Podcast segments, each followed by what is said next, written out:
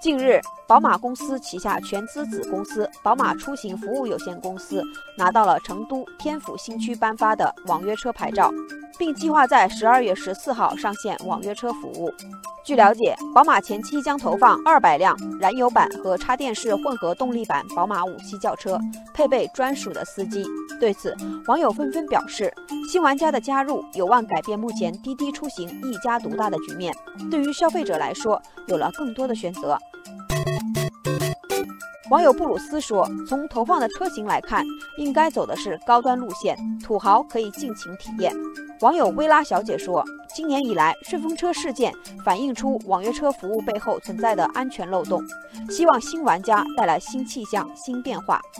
网友敏敏分析：“随着新玩家陆续进场，整个行业的竞争将会越来越大。这一方面可以促进服务品质的提升，另一方面市场的格局将会改变。”对网约车市场今后的发展是一件好事。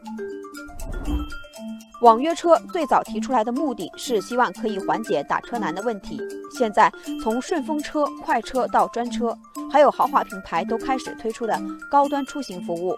这个市场规模越来越大。数据显示，国内网约车的市场规模高达二百三十亿美元，而且还在逐年上涨中。面对这样的一块大蛋糕，整车企业心动不已。除了宝马，近两年不少整车厂商都在试水网约车市场。今年九月，大众、福特和众泰汽车共同组建智能出行公司，计划给网约车运营商提供电动车租赁等一系列服务，同时自己也要做网约车。十月，奔驰母公司戴姆勒与吉利宣布组建专车出行公司，做高端的网约车服务。前些天，上汽集团也宣布将推出移动出行战略品牌“想到出行”，进军网约车市场。网友坏机器人有点感慨地说：“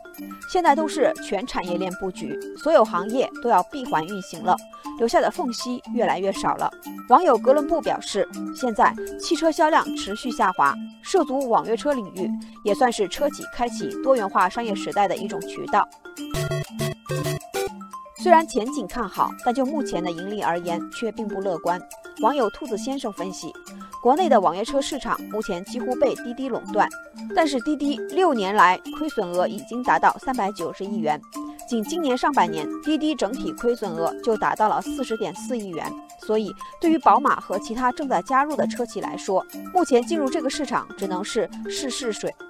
而网友不是传奇则认为，这是在放长线，整车企业往这方面布局，可能是为将来无人驾驶的场景落地做准备。